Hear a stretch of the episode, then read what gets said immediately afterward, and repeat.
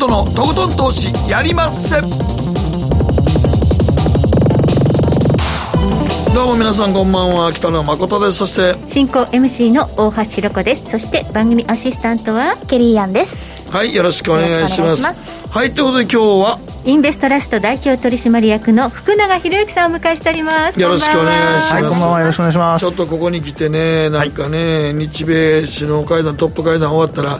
ね、先ほども言ってましたね、株価が上がる言ったら、1200円ぐらい下がってますからね。たった2日で。たった2日で、どうなっとんねん、どうなっとんねん。なってんですかね。その辺をちょっと、福永さんにね、はいちゃんと分析してもらおうと思っておりますけどもね。はい、お願いします。はい、チャートからね、あの見えてくる形というのもあると思いますのでね、でねはい、分析いただきたいと思います。そして後半は、総実総合研究所調査グループ上級主任研究員安田沙子さんを迎えいたしまして、その日米首脳会談、うん、2つのパートナーシップが立ち上がりました。うん、投資するならどっちというのがテーマになります。うんまあ、おおむね評価されているようなんですが、はい、そうであればもっと株上がってもいいのになとかね、思いますけどね、ちょっと株の下落は日米首脳会談とはまた別のところにあるのかもしれませんけれども、まあ、一応あの、バイデンさんと菅さん、初対面で、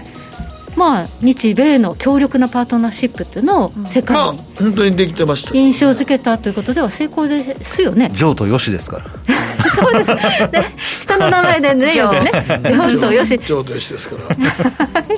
ら。アピールはできたと思いますよ。はい、はい、そうですね。はい。ちょっとオリンピックのことは聞かれて困ってありましたけどね、そうですね。あれは想定にない質問だったということです、そうスルー、そんな聞くなよ。みたいな、そういうことなんですかね。ちょっとオリンピックは本当に日本にとって今非常に難しい局面に。もうだってもうね90なえ3日ですか残り。もうそうですね。先週で100日ちょうど先週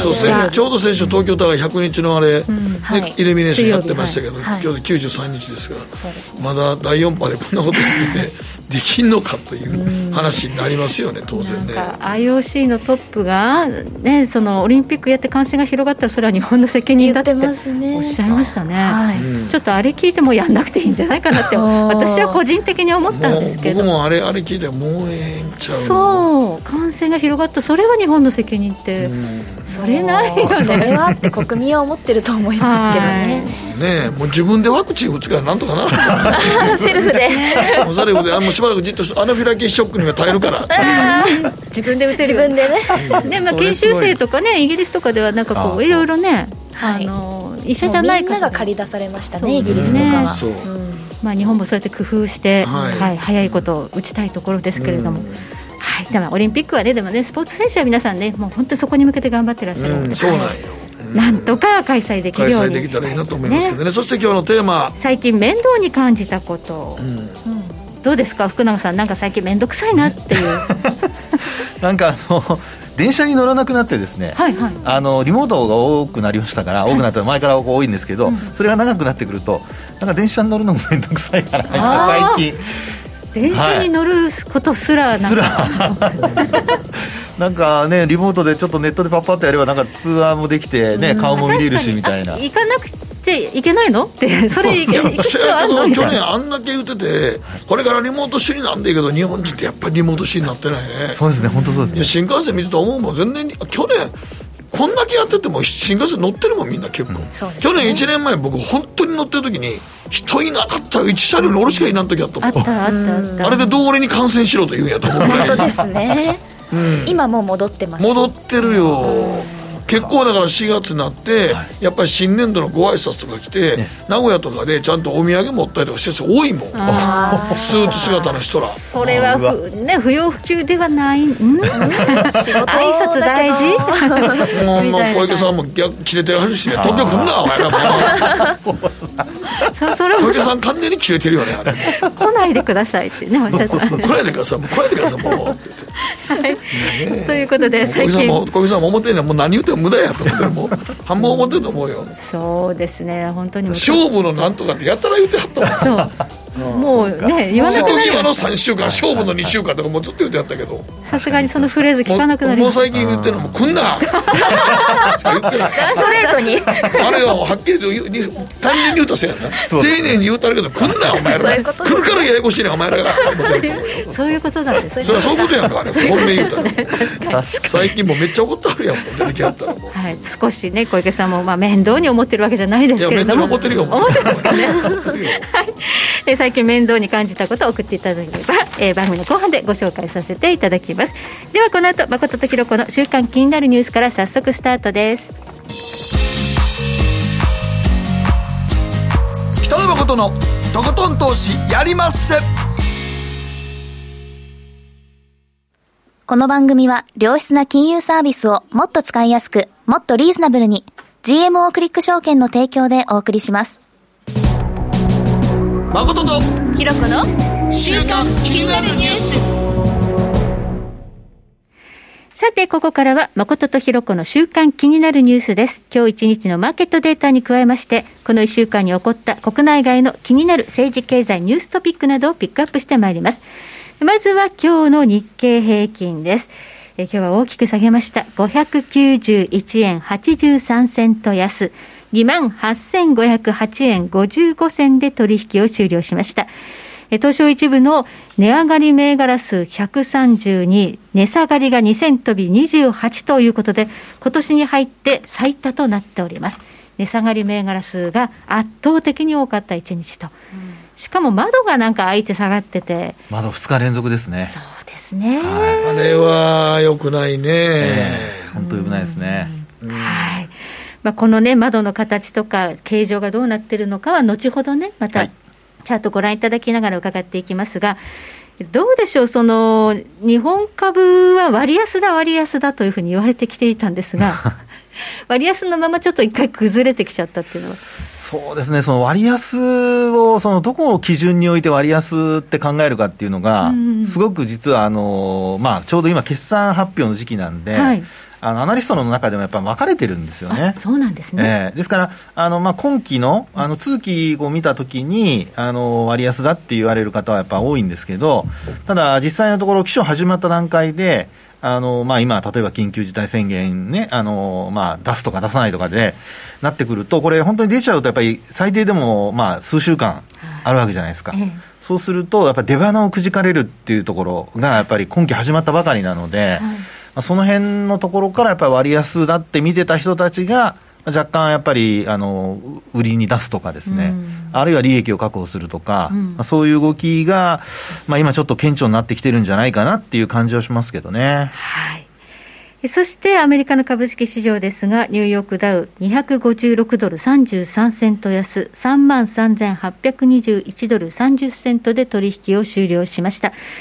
まあ、ダウと SP500 は、まあ、先週あたりまでずっとこう史上最高値を更新する展開だったんですよね。そうですねところが気になるのはナスダック総合指数ですね。はい。はい、まあ、あの、ナスダック、こちらと出しちゃってもいいんですかね。あの、まあ、後半で、そこは。そうですね、後半で。あの、じゃ簡単にちょっとご説明しますと、はい、まあ、直近では、あの、長期金利が低下したきたのもあってですね、うんうん、アメリカの長期金利が低下しているのもあって、で、株価は戻ってきてはいたんですが、はい、これあの2月につけた高値にあの届かないでですね、はい、今度続落になってしまってるんですよ。うん。で金利が低下は続いてるんですけど、高値を超えられないっていうですね、はい、まあ、そんな流れになってまして、少しやっぱりアメリカの方でも決算発表が今始まっている中で、うん、えー、期待値に届かないか、あるいは出尽くしなのか、まあ、そういう動きがこうちょっとこう見え隠れし始めてるなっていう、まあ、特にあのグロース株ですね、はい、そのあたり、成長を見込まれている株がそういう状況になっているっていうのは、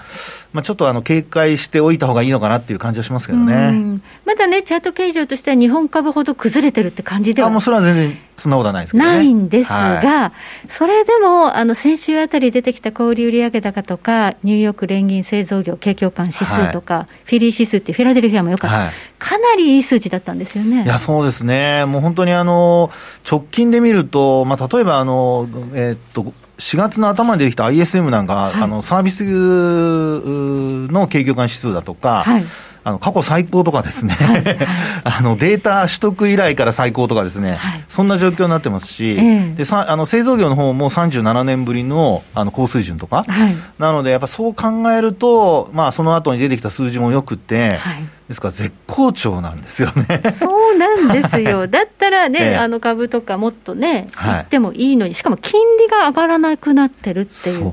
そこなんですよね。はい、ですから、あの、さっきお話あったように、ナス、あの、ナスダック以外の、その、まあ、主要指数で2つですね。うん、あの、ニューヨークダウと、あと S&P500。はい、まあ、こちらについては、まあ、先週まで過去最高値更新をしてたわけなんですけど、はいやっぱりあの指数って結構揃って上昇するっていうのが、うん、あのやっぱり投資家のセンチメントのよりどころになるので、それがやっぱり一つでも崩れ始めると、あのまあ、マーケット、えー、一つ崩れ、二つ崩れってなってくるとですね、全体的にあの雰囲気も少しあの警戒心が強くなってきますから、はい、そのあたりが今、なんとなく見え隠れしているような。はい数字がいいのに、経済指標がいいのに、なんで上がらないんだみたいな、そうですね、えー、そこのところはちょっと気にしておいたほうがいいと思いますけどね。はい。確か昨日か今日あたりの日経かなんかに載ってたと思うんですけど、あの投資信託で日本の個人のお金って、その日本市場じゃなくて海外に向かうようになってるっていう、なんかやっぱアメリカ株とか、あっちの方が人気なんですかね、今。米株のあの ETF がやっぱり人気ですよね、はい、ダウの ETF だとか、うん、あとそれからナスダックもそうですし、うん、それからあとやっぱ個別株に直接今もう投資できますからね、はい、なのでその辺もあのまあ一つ資金が流れている背景にあるんじゃないかと思いますね。なるほどね、はい、だから日本の個人投資家がもうなんか海外株をやるようになってきたというところで、今海外株の方も少し変調をきたしているので、ちょっと気をつけなきゃいけないかなと。いやそこは本当におっしゃる通りだと思います。ね、はい。えそして、えー、ダウではなくて WTI ですね、原油価格ですが、昨日は94セント安の62ドル44セントというところで取引終了しています。えー、原油なんですが、5月から OPEC プラスは、まあ、減産幅縮小するということで、ちょっと増産する、そして、えー、インドですとかで、あのまた感染拡大があるにもかかわらず、足元で原油価格でちょっと上がりつつあったんですよね。はい。ここ2日ぐらいちょっと、えー、もたついているんですが、原油はちょっとしっかりですね。そうですね、60ドル台キープしてますもんね、うん、であの基本的にこうよく言われているのは、やっぱり景気回復への期待っていうところで、はい、あの増産というか、まあ、減産幅を縮小するっていう、そういう話であっても、あのこれまではやっぱりそういう話が出てくると、あの原油価格下落してたんですけど、ね、やっぱワクチン接種、特に欧米というか、まあ、アメリカの方ですね、うん、欧州はまだですけども、アメリカの方で進んでいるっていうこともあって、えー、買われてたと。ただ、直近になってやっぱりインドとかですね、はいあとはヨーロッパの方でも、まあ、やっぱりなかなかその接種が進んでないっていうこともあって、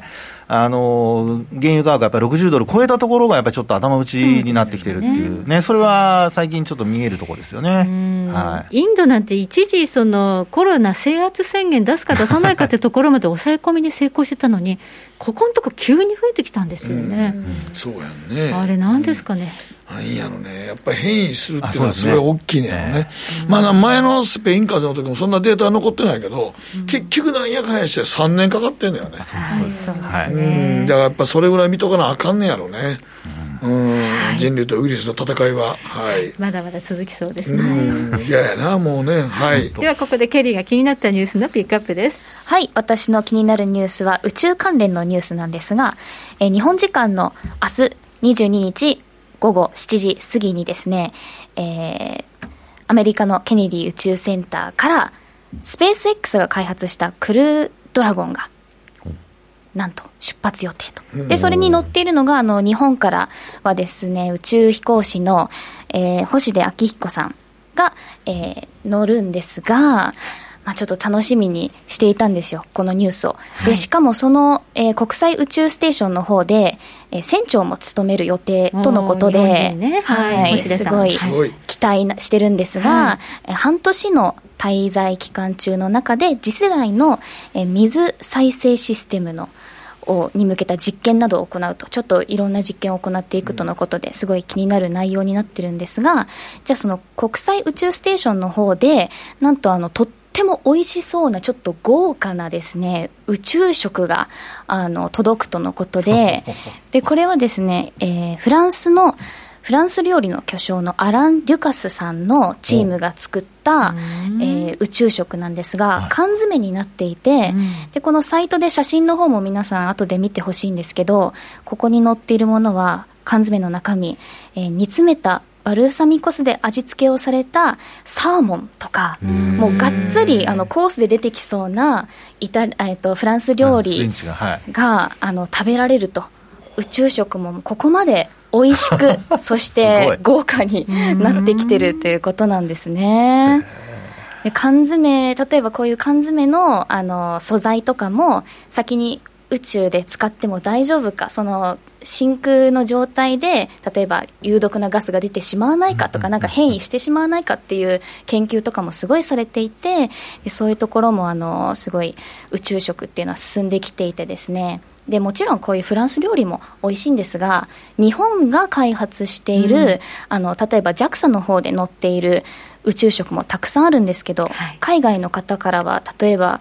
えー、焼き鳥ですか、はい、これもあの 缶詰に入ってるんですけど、すごい人気だそうで。缶詰の技術すごいっすよ。ああ、そうなんですね。基本ね、あれね、なんか、なんかよく缶詰博士に聞いたんですけど、缶詰博士有名なあの缶詰博士がおるんですけど、はい、あの基本ってあれね、なんか一応ね、本当に賞味期限って合ってないようなもんなんですね。えー缶詰って。そうなんですか？本当に。だからあれ、賞味期限って一応ね、はい、安全性を考慮して、まあ、ここまではっていうことなんやけど、えーはい、基本的にはほぼないって言ってました、ね。すごい。なんかガスがね、出て膨らんじゃってたあ、それはガスや。ガスが出て膨らんだらダメですけど、膨らんでなくて、本当に開けても、なんか10年ぐらい経ってても、割と食べれるんですよ、ほとんど。よくあのプシュってほら、空気を吸うような感じでプシュって開くのあるじゃん、ああいうのは大丈夫だってことですねじゃあ、ね、そうそうそうそう。膨らんでないっていうこと膨らんで開きませんよ。それはもうアウトです、ね、それはアウトですけどね、はいまあ、宇宙では火を使えませんからね、はい、その分やっぱ缶詰だったり、うん、まあ、ここにこうお湯を入れるようなタイプでね、はい。う。ん、だからフリーズドライの技術も日本はね。そうですよね。技術もすごいですからね。今フリーズドライでとんかつとかも食べれるみたいですよね、いやフリーズドライ本当何でも結構何でもいけんそうそうそう。今すごいよね。何でも宇宙でも食べれるしで、うん、それこそもう期限がほぼないあるようでないものですから、すごいな常に持ってた方がいいものですよね、宇宙食ってねあの JAXA とか行けば、まあ、ネットでも買えるかな、あの個人でも買えますので、はい、まあ、このフレンチのやつはまだ買えないと思いますこれはね。パンの缶詰もすごい美味しいですよ。そうそうなんですよね、あれあれ結構食べてみたらなんかすごい普通すごいなパ缶詰でパン食べれるってあるあるあるあるあるある非常食としてもそうです日本は災害が多いのでねはいね拝見しないとはい以上誠とひろ子の週間気になるニュースでしたこの後コマーシャル挟みましてマーケットフロントライン福永さんにズバッとチャートを聞いていただきます、はい、北野誠のとことん投資やりまっせやりまっせって英語ではレッツラゴーかなすると川上からどんぶらこどんぶらこ。どんぶらこって何？桃が流れてくる音だよ。じゃあかぼちゃは？か天ぷらこ天ぷらこかな。鳥は？唐揚げこ唐揚げこ。パパおやすみ。置いてかないで。頑張るあなたを応援します。GMO クリック証券。エミさん。どうしたの？僕最近考えてしまうんです。毎晩月を見上げるたびに僕の将来はどうなってしまうんだろうって同時に思うんです。この虚しい気持ちに寄り添ってくれる女性がいたら。好きですで、よくない？シンプルにわかりやすく。GMO クリック証券。バカモンお前は周りが見えてないまた怒られちゃったよ。ん部長の前歯に。自分勝手するな大学生のノリはもう通用しないぞはい、ノリをどうにかしないとまずいですね。部長、歯にノリついてますよ。もっと楽しく、もっと自由に。GMO クリック証券。北野誠のとことん投資やりまっせ。みんな集まる集まるよさて、ここからはマーケットフロントラインです。改めまして、インベストラスト代表取締役、福永博之さんに伺っていきます。今日のテーマ、このまま調整入り？テクニカルから見る今後の株式市場。ということで。はいまあね、この2日間で1200円ぐらい下げたんで、はいですね、しかも窓開けての下落なんで、はい、かなり悪いですよね、これは。いや、本当おっしゃる通りですね。あのー、まあ、もともとその先週あたりは、あの値動きが逆に小さくて、うん、で、これ持ち合いがどこまで続くんだろうっていうような見方のが多かったんですね。うん、で、一方で、マーケットを、あの、まあ、分析する人たちだとか、あとマーケットの様子を見ている人たちは、先ほどお話あったように、やっぱり日米のその首脳会談があるから、まあ、様子見だとか、うん、あるいはその様子見している分、その後上がるんじゃないかとか、まあ、そういう話があったわけなんですが、はい、ちょっと見事にですね、はいあのまあ、その期待という意味では裏切られちゃって。逆の方向でしたね。逆ですね。はい。で、まあそこでですね、ちょっとチャート、日経平均のチャートをまずご覧いただきたいと思うんですが。冷やし。はい、そうですね。で、こちらでご覧いただくと、まあ単純にあの、まずは、あの、こう、トレンドラインっていう線を引いてみたんですよね。はい。はい、で、この線を、あの、まあ2月の16とあと3月の24日、28、えー、っと、そうですね、24日ぐらいですかね。はい、あの、高値と高値、終値ベースで結んだ線と、それからあとは、あの、まあ、えっと、2月と3月の、今度はまた安値と安値の、はい、あの、結んだ線をこう、まあ、延長してみると、はい、こうやってまあ三角持ち合いって言われる形、三角形の形になってるんですよね、ねはい、先が尖った形で、はい、で先ほど、まあ、あの北野さんからお話あったようにこう、まあ、2日間続けて窓を開けたためにですね、うん、その下のラインを下回っちゃったっていう。サポートラインを下回っちゃったっていう状況なんですよね。こんなに一気に下回っちゃうとはちょっと思わなかった。思わなかった、ね、一気に来ましたね、ここ。そうですよね。はい、で、値幅があるので、うん、まあ、あと75日線で、あの、月曜日止まっ、あ、火曜日ですか、止まってましたから、はい、そういう意味では、あの、持ち直すんじゃないかなっていうのが、うん、あの、まあ、大方の見方だったんですけど、はい、それがですね、あの、裏切られた形になってしまって、うん、まあ、結果的にはそのサポートラインを下回っちゃったと。うんで、もう、あの、単純にこういう形からもう分析するにはですね、もう下離れという形になりますから、今度戻ってもですね、はい、例えば75日線を超えられないとか、はい、あるいは下向きの、まあ、5日線や25日線超えられないっていう形になると、はい、もう、あの、徐々に上値が重たくなってくるという形になっちゃいますね。で、あの、日経平均ともう一つこのトピックスがありますけど、トピックスご覧いただくとですね、このトピックスはもっと、あの、まあ、明確にした方向に落ちてましてですね。なんかこう上昇トレンド、あ、終わったみたいな感じの垂れ方をしてますね。そうなんですよね、はい、これもう完全に終わってるよね。窓を開けての下離れっても完全に下下抜けしてるからね、これ。そうなんですね。でも、ね、あの、ポイントとしてはですね、やっぱりこれも75日線を完全に下回ってしまっているので、こちらの方も戻しても、あの、まあ、75日線超えられない、あるいは25日線や5日線に押し返されるとなると、うん、もう基本的にはもう下降トレンドで、うん、あの、いわゆるその戻り売り、はい。あの投資という、まあ、買ってあの値上がりを待つというよりは、はい、あどちらかというと、戻ったところで売って、あの空売りとかショートしてですね、で買い戻すというような、うん、まあ、いわゆる為替でいうところのその、まあ、ショート戦略っていうんですかね、はい、そういう形になってしまっているっていうところにはなると思います。はい、でさらに見てほしいのがその今度はまあボリンジャーバンドでトレンドを見てほしいんですけど。ボリンジャーバンドですね。はい、まあ、今のような形を見ても、やっぱりあのなかなかあの納得できない人のためにですね、これ、ボリンジャーバンド見ますと、これ、日経平均の方はもうマイナス2シグマ下回っちゃってるんですよね。はい。であのもっと先ちょっといきますけども、はい、次のあの今度トピックスをご覧いただきますと、はい、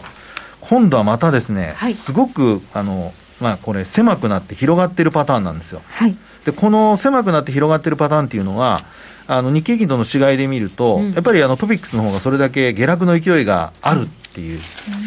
そういうふうにまあ見ることができるんですよね。スクイーズからのエクスパンションですね。そうです。スクイーズからのエクスパンションで、で、ああ、もうこれ下に広がるパターン、はい、そうそうこのね、もうバンドが下に広がっていくパターン。バンドがこうこう広がってるね。そうなんです。ね、グイーンって。はい。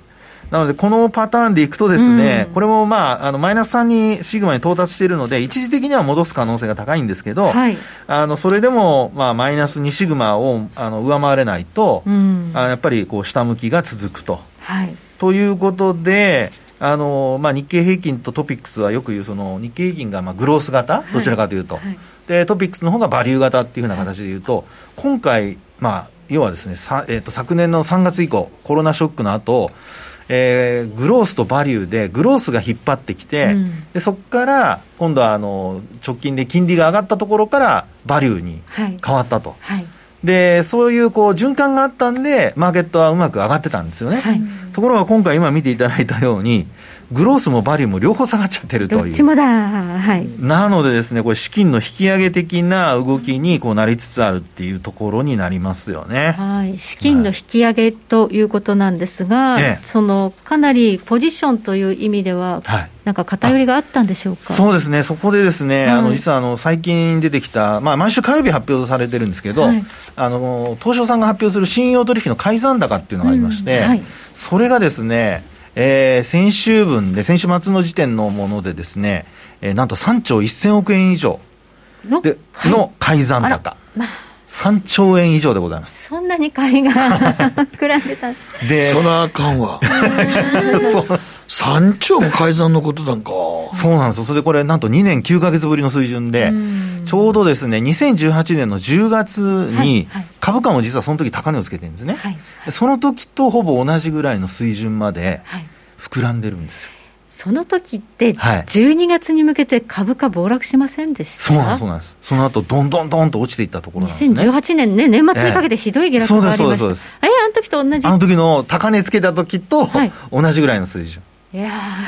嫌な、嫌なことを聞きましたね。でですね、もう一つね、あの、増え方がちょっと尋常じゃなくてですね、うん、実は今年の1月に、あの、2兆4000億円ぐらいだったんですよ。はい。ですから、8000億から9000億円ぐらい、うん、この3か月、4か月で増えちゃってるんですよね。うん、なので、やっぱどれだけやっぱり先高期待が強くて、まあ、個人投資家の方が買ってたかっていうのが、まあ、わかるんですけど、ただその分、回転が効いてないので、まあ、今、あのまあ、途中までこう話してきたグロース株やバリュー株のこう資金の引き上げ的な動きで損益状況が悪化してくると、はい。やっぱりロスカットの信用取引の売りというのがですね、はい、うん、ちょっと上値を抑える可能性がある。信用の改ざんですからね。ねもう6か月以内に返済しないといけないという期限があるので。そうですね。そうか、それは厳しいな。そうですね。だからそのしこりみたいにこうねたまったやつが下がってくるとやっぱ投げざるを得ない。そうですそうですそうです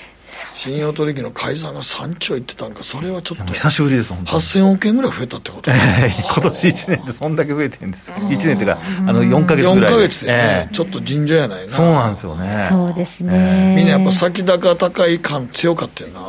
うん、いや、本当にあの僕もずっと強かったんけどね。はい、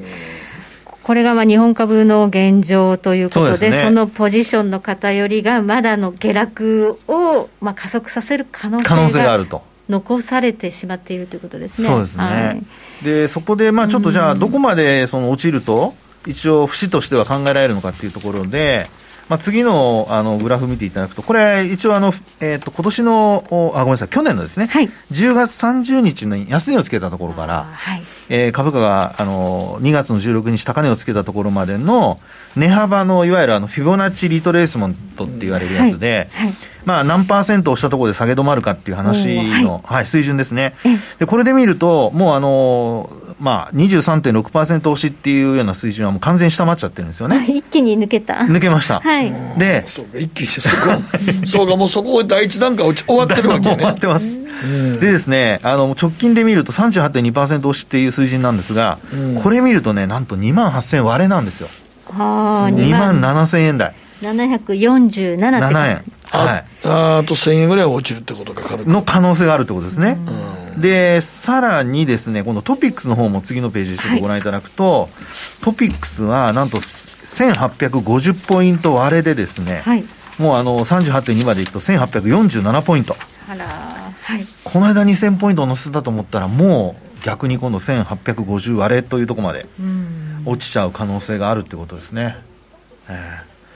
これだけやっぱりちょっと値幅大きくなっちゃっているので、はい、まあ、上昇してきた分が、まあ、吐き出されちゃうっていうことが考えられるっていうのがポイントですかね。はい、うん、トピックスのフィボナッチですね。はいえーまあ、この日銀なんですけれども、はい、昨日日銀が出なかったっていうふうに騒いでましたけど、はい、今日は出たみたいですね。そうですね、今日は701億円、はい、一応買ってますね。はい、ただあの、買ったんですけど、はい、全然反応してないんですよ。マーケットが。まあ、買ったとはいえ、この下落ということですね。そうですね、はい、もう下がったまま横ばい状態、底ばい状態みたいな感じで今日終わっていてですね、はい、ですからちょっとあの、日銀の ETF 買いで、まあ、期待するっていうのは、はい、今はちょっと控えた方がいいかもしれないですね。そうですね。えー、戻すっていうのは。はい。えーこれもっと長いチャートをご用意いただいているようですけれども。そうですね。あの先ほど見ていただいたのは、まあ、去年の10月からなんですけど、はい、10月末からなんですが、はい、もうちょっと長くてこれはあのコロナショック後の安値をつけたところから。あそこから取ったフィボナッチもあるんですね、フィボナッチもあります。はい、ですからそうするともうちょっとね水準があの下に日経平均の方ですね、はい、日経平均の、えー、長いチャートのフィボナッチの画面をちょっと見ていただきましょうか、はい、えー、後ろから2ページ目ですね、そうですね、はい、後ろから2ページ目の日経平均、はい、そうすると、これのこれはですね、こっち見ていただくと、うん、もうあの、えーと、2万7000、さっき400円台だったんですけど、この2万7326円ですか。はい。で万が一これ下回るとですよ、はい、これまだ23.6%押しの水準なので、はい、その下の38.2っていう先ほどの水準を当てはめると、なんと2万5000円台えー、結構ですね、これですから、あの上昇局面で、うん、あの値幅をどんどんこう、まあ、積み上げていったような形になっているので、はい。あの幅が結構出ちゃってるんですよね。そうですね。はい、ですからその分、やっぱりあのフィボナッチの次の水準というふうに下方向を見ていくと、はい、それだけ深押ししちゃうという、そういう可能性が考えられます。これ、半値まで押すと、はい、この11月からの上げを全部削っちゃうみたいなことになりかねないですね。そうなんですね。で、これ、今、あの、大橋さんおっしゃっていただいたように、すごく綺麗になってません？そうなんです。ちょうど、ちょうど半値水準が、はい、今お話あったように2万3000円で、ちょうどあの上昇の起点になったところですよね。そうやね。2万3500円ぐらいが上昇の起点やからね。11月からの。だから、どこからね、その安値を取ってフィボナッチするかっていうところ。はいでもまあ一応、一応2万5300円の、はい、ここがまあ最初の、ね、上昇の、あれですもんね、最初の抵抗ラインですもんね。そうですね。ここ上抜けて、はい、ここまで3万円まで来たわけやから。そうです、そうです、そうです。で、それ考えると2万5千も落ちたら、全全部吐き出したってことなっちゃうかもしれないですね。うん、いや、なってほしくない、いや、なってほしくないですね。トピックスいかがでしょうか、えーはいはい、トピックスなんですけど、ね、こちらも、はい、同じ期間で取ったんですけど、はい、こちらはですね、あのまあ、はい、えー、っと、23.6%押しが1821ポイント。うん。それからあと38.2になると1702ポイントですね。で、さらに半値っていうことになると今度1600ポイントっていうところになって、これまたちょうど 11月からの上げ幅は全部失うぐらいのところですね。えー、ですから、もう本当にあの上げた分、まあ、要は倍返しのような形でパンと上げたんですけど、うん、あのその分が今、まあ、まだあの下落の初期段階なので、はい、まだ戻る可能性も十分ありますから、はい、一概には言えないですけども、えー、さっき見ていただいたような、まあ、短期で見たところのフィボナッチ水準はもう下回っちゃってると。いうことになりますね、でもまあ、これね、あの戻すかもしれんと言ってますけど、ちょっとあの、これね、僕もこのこの形見てて、一番嫌なのは、窓を開けて下落したことなんですよ。2回も開けてる、これ。そうやね、これね、このもうだから、上昇トレンドが止まっちゃって、どっち行くねんって触れてるときに、窓開けて下落したら、そっちついていくって形しかないのよね。そうですよね。それで改ざんが3兆超えてたら、それはなかなか難しいよね、信用で。ちょっと気になるのは、うん、日本株だけね、一人だけ下がっていくもんなんですか？ということで、はいはいはい、米株もさっきナスダックが気になるとおっしゃってたんで、うん、そうですね、はい。ナスダックの方ですね、これご覧いただくと、うん、ナスダックのチャートもですね、実はあの直近で見ると今週に入って上昇一回もしてないんですよね。うんうんあら、でですね、これあの、ちょうど、まあ、もうお気づきの方も多いと思うんですが、1万4000ポイント台、はい、これのところで、やっぱりちょっとダブルトップ気味になりかけてます。はい。高値超えられないんですね、そうなんです、ね、はい、やっぱり2月の高値を超えるというのがですね、上昇トレンドの、あの、えー、条件になるんですが、それができてないと。ですので、もう直近でですね、まあ、今月中にでも、はい、えー、遅くとも今月中にはもう高値更新しないと、はい、えー、値動き的にはやっぱり上値が重たくなってくる可能性はあると思いますね。はいまあ、このね、ナスダックっていうのは、金利に非常に、ねはい、敏感に、ね、動くというところがあって、金利側のこの1、3月上がったから下がってるっていうのはあるんですけど、ええ、足元でちょっと下がってますよね。そうなんそうなんそこでですね、うん、実はあの10年債の利回り、米債ですね、うん、これはあのボリンジャーバンドでちょっと見てみたんですが、はい、これ見るとですね、はい、実は今、大橋さんのご指摘あったように、あの長期金利が上がり始めたとき、はい、このところからあのボリンジャーバンドで見ると、これあの、えっと、プラス1シグマですかね、はい、これを下回ったことなかったんですよ。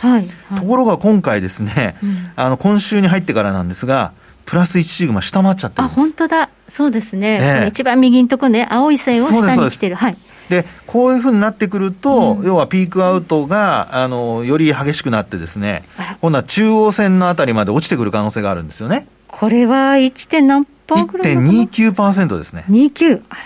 なので、これだけ金利が低下しているにもかかわらず、うん、あのまあ、ナスダックが上昇できないとなると、はい、ちょっとですね、警戒感が高まってくる可能性があるかなと。ね、金利が下がってきたら、再びグロースが上がってくるっていうね、循環がないとおかしいですよね。はい。ですからそこでですね、ナスダックが、まあ、天井、仮にですけどつけたり、あまあ、要はあの株価の高値更新できないとか、あるいはニューヨークダウがですね、高値更新できればまだいいんですけど、まあ、そちらの方もちょっと上昇できないっていう流れになってくると、うんえー、先ほどお話しあったその日本株だけなんですかっていうのが、うん、ちょっと広がりを見せてくるという。全体相場が弱含むかもしれないということですね、はい、そこがですね、はい、今ちょっとちらちらと見え始めてきているのではないかというところで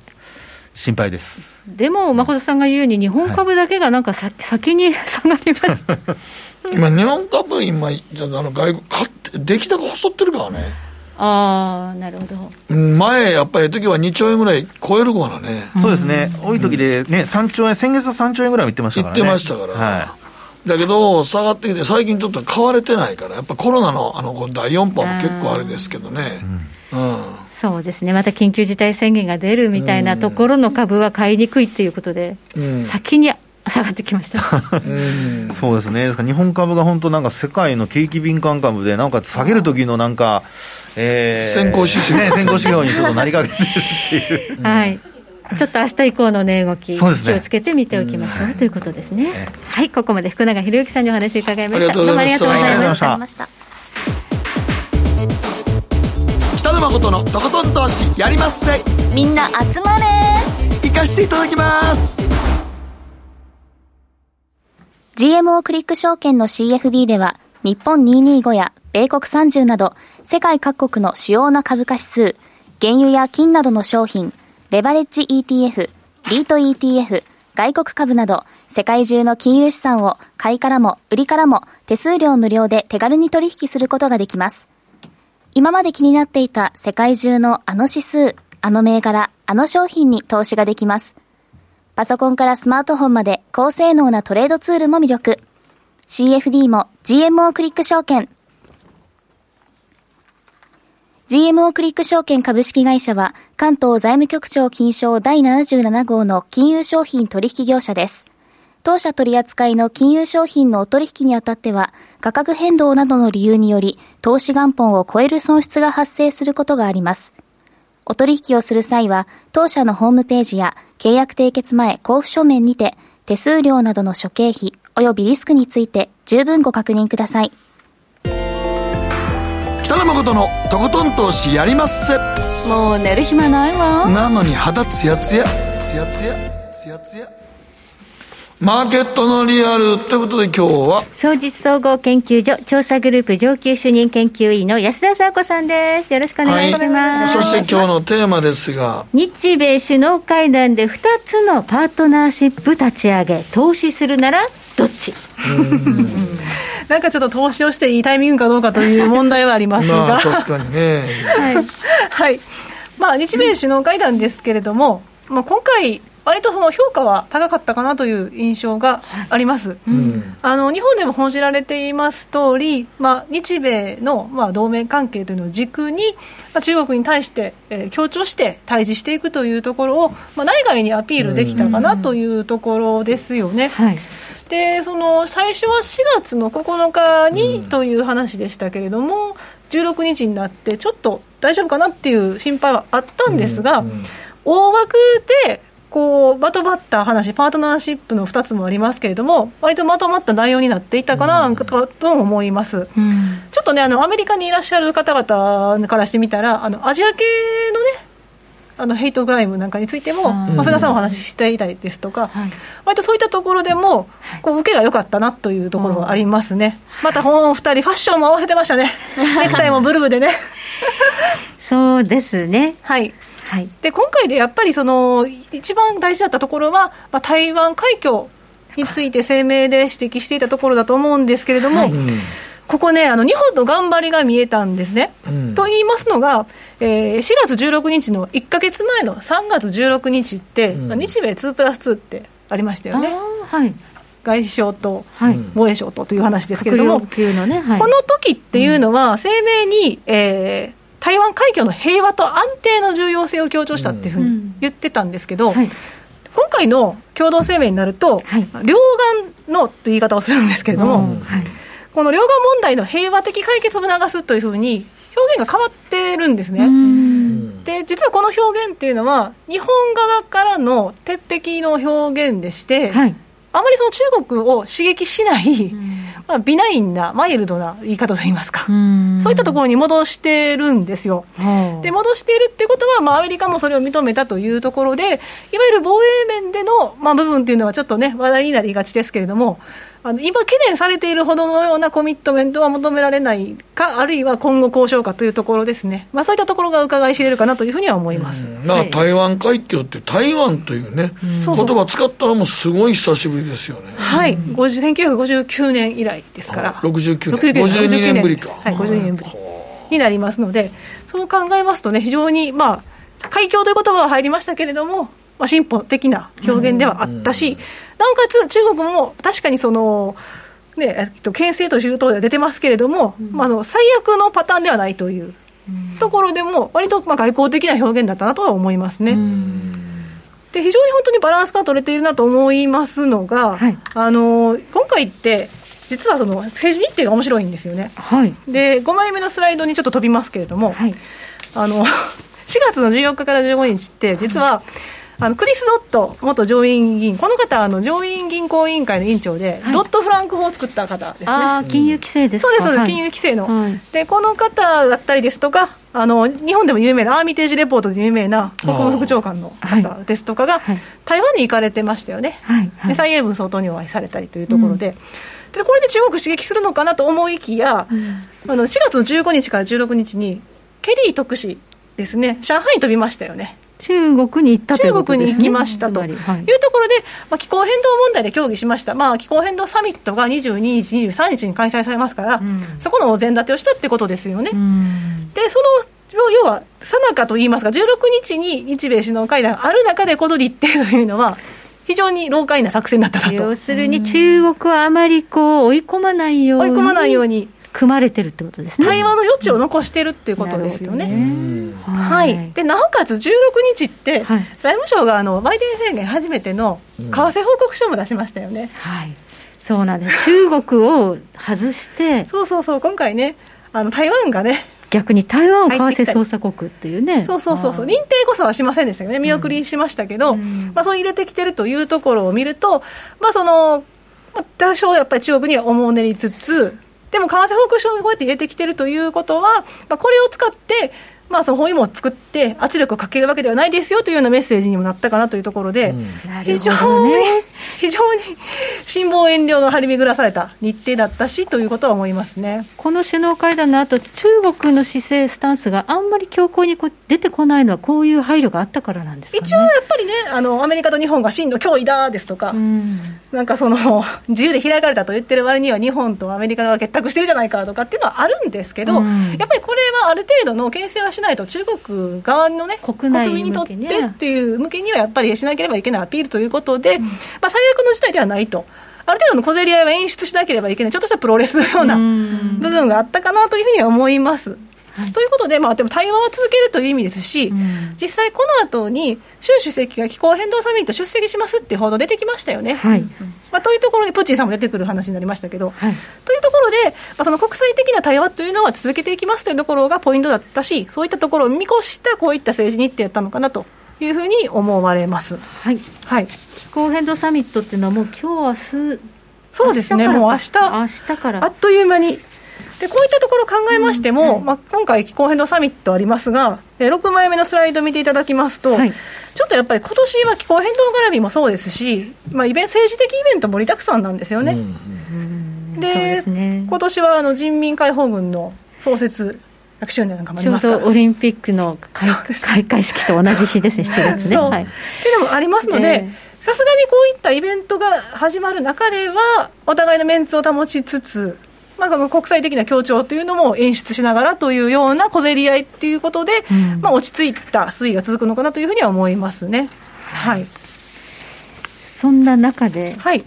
2つのパートナーシップ。はい、2つのパートナーシップができました、はい、えー、中国には多少遠慮はしながらも、やるべきことはやったという印象です、はい、そのうちの1つが、日米競争力強靭性パートナーシップというものでして、はい、まあ、何かと言いますと、このパートナーシップには3つの軸がありまして、はい、1つはデジタルとか科学技術とテクノロジーとか、そういったところを推進していきますって話ですね、うん。はい、まあ、こういったところに半導体のサプライチェーンの強化なんかも入ってきます、はい、だからここは脱中国依存であったりですとか、まあ、中国の台頭を抑制するっていうところ、これがひどく強く現れた部分がこの1つですね、でもう1つがコロナ対策と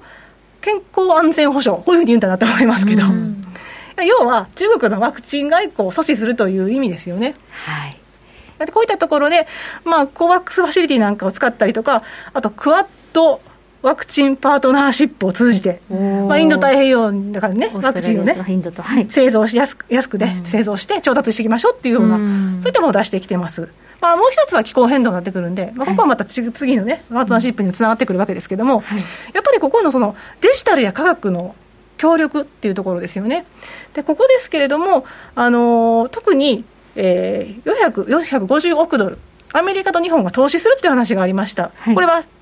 6G、6G、次世代の通信技術、はい。はい、ここについて、えー、日本円では4900億円投じるって話も出てきてまして、うん、やっぱり実額が出てきたっていうのは大きいですよね。具体的にあるということですね。はいでこういったところが入ってきてますので、本来であれば、はい、もうちょっと半導体関連で、日本頑張ってほしいなとか、もいいですよね、通信機器をね、うん、と思いましたけれども、はい、ちょっとそこは今のところは落ち着いてますが、うん、まあ、あの具体策が入ったというところで、非常にこう評価される部分かなというふうには思います。うん、はい、はい、でもう一つが気候変動ですね、やっぱり。はい、もう一つのパートナーシップというのが日米気候パートナーシップというところで、はい、ここもやっぱりあの3本の柱から成り立ってまして、まあ、一つはやっぱりパリ協定であったりですとか COP26 に向けて、まあ、長期戦略ちゃんと策定して実施していきましょうということですね。はい、これはもうトランプ政権で離脱したまだ戻るということですね。で、うん、さらにあの日米はあの2030年の目標の修正を出してないんではい、でここを修正してくるっていうところがメッセージとして込められてるわけですね。はい、ちなみになんかあの日米首脳会談の時に、ここの目標を実は日本は45っていうふうにしようって話があるんですけど、うん、アメリカは50にしてくれっていう話があって、な、うん。でかというと、アメリカは50にするからあ合わせたい、合わせてっていう話があったんですけど、今回、その数字はあえて出さずに、うん、まあ、強調したという演出を込めて、このパートナーシップを作ったというところで、お茶を濁したわけですね。はい、はいでもう一つが、えー、気候クリーンエネルギーの技術およびイノベーションというところで、ここなんかまた日本の蓄電の技術だったりですとか、はい、水素っていうところ、うん、こういったところが期待されるような分野で、そこでの協力ってことになりますから、非常にこうこれから期待される分野かなと思います。はい、で最後は第三国ですね、ここもインド太平洋に対してのまあ、脱炭素社会移行を加速させるための支援をしましょうということで、はい、こういったパートナーシップのポイントは、まず日本とアメリカで作りましょう、はい、でそれからインド太平洋だったりですとか第三国に対して、えー、広げていきましょうってことなんでまずリードが取れるってことなんですよね、うん、アメリカと日本がリードするという、枠組みなんですね、はい。はい、でそういったところが考えられますから、うん、本当だったら個人的にはもうちょっと日本株には頑張ってほしかった。そうですよね、はい、はい、アメリカが日本を一番優先パートナーとしてそうですね。選んだ選んだということですからはい、まあでもあの脱炭素に関する銘柄は、割とまだこの下落局面でも粘ってますよ。あ本日本は？うん、日本の日本日本の株の中でも、やっぱテーマに沿ってるやつだけは。うん、でもまあ逆に今ね、全体がなんか悪くて下がったんだったら、こういうところ、今からお話ね、ねそうそうそう、はい、皆さん狙っていったらそう。そうなんですね。脱炭素系は結構狙わね、まあ、皆さんちょっと拾ってる方は拾ってじゃあやっぱりこれを意識した会話もしかしたら入ってるのかもしれないですねすで、に、はいちょっとアメリカの場合は実はちょっと逆で、うん、やっぱりどっちかというとそのフィラデルフィア半導体指数の方が強かったりはするんですけど、うん。はい、でも逆に言うと、その環境関連っていうのは、実はマイナス年、え年初来のリターンがマイナス10%ぐらいなのかな、なんですけれども、ここですから、おしめと捉える向きもあるわけですよね。はい、はいまあ、アメリカのは先に調整が入ってるわけですね、環境関連は、ね、環境関連は先に調整が、うん、あの 山が高ければというところになってまして、はい、やっぱりその2020年の大統領選挙の後に、はい、急に伸びた部分も反動で、やっぱり下がりやすくなってましたね。そうですね、はい、バイデンさん、誕生と同時にもう買われたんですね、はい、環境関連が、あのー、やっぱりそういったところで、個人投資家の方からも 面白い話があって、うん、あのー環境関連やっぱりまとめて買われてたらしいんですよ、うんうん、で選挙終わってからもう2倍、3倍になったというところで、うん、かなり舞い上がって、ロングでそれさらに広げようとしたところで、うん、それを見た奥様から、あなたそろそろ売りなさいって言われたんですって。鋭いですね。鋭い。でそれで彼は売ってその後さらに、えー、100%上がったらしいんですよ、その時はだからなんだよと思ったらしいんですけど、うん、その後みるみる下がってしまったので、やっぱり客観的な目が必要だとパートナーの見る目が必要だ なと、なんていうこともあってちなみにその方60代なんですけど、はい。ロビン・フッターのように取引しすぎてしまったという。なるほど、ね、気持ちが若くなっちゃった。あとやっぱり環境関連もロビン・フッターの人気銘柄だったんでね、ちょっとその分上がりやすかったところは否めないですね。だからそこが日本とアメリカの違うところかなというふうには思います、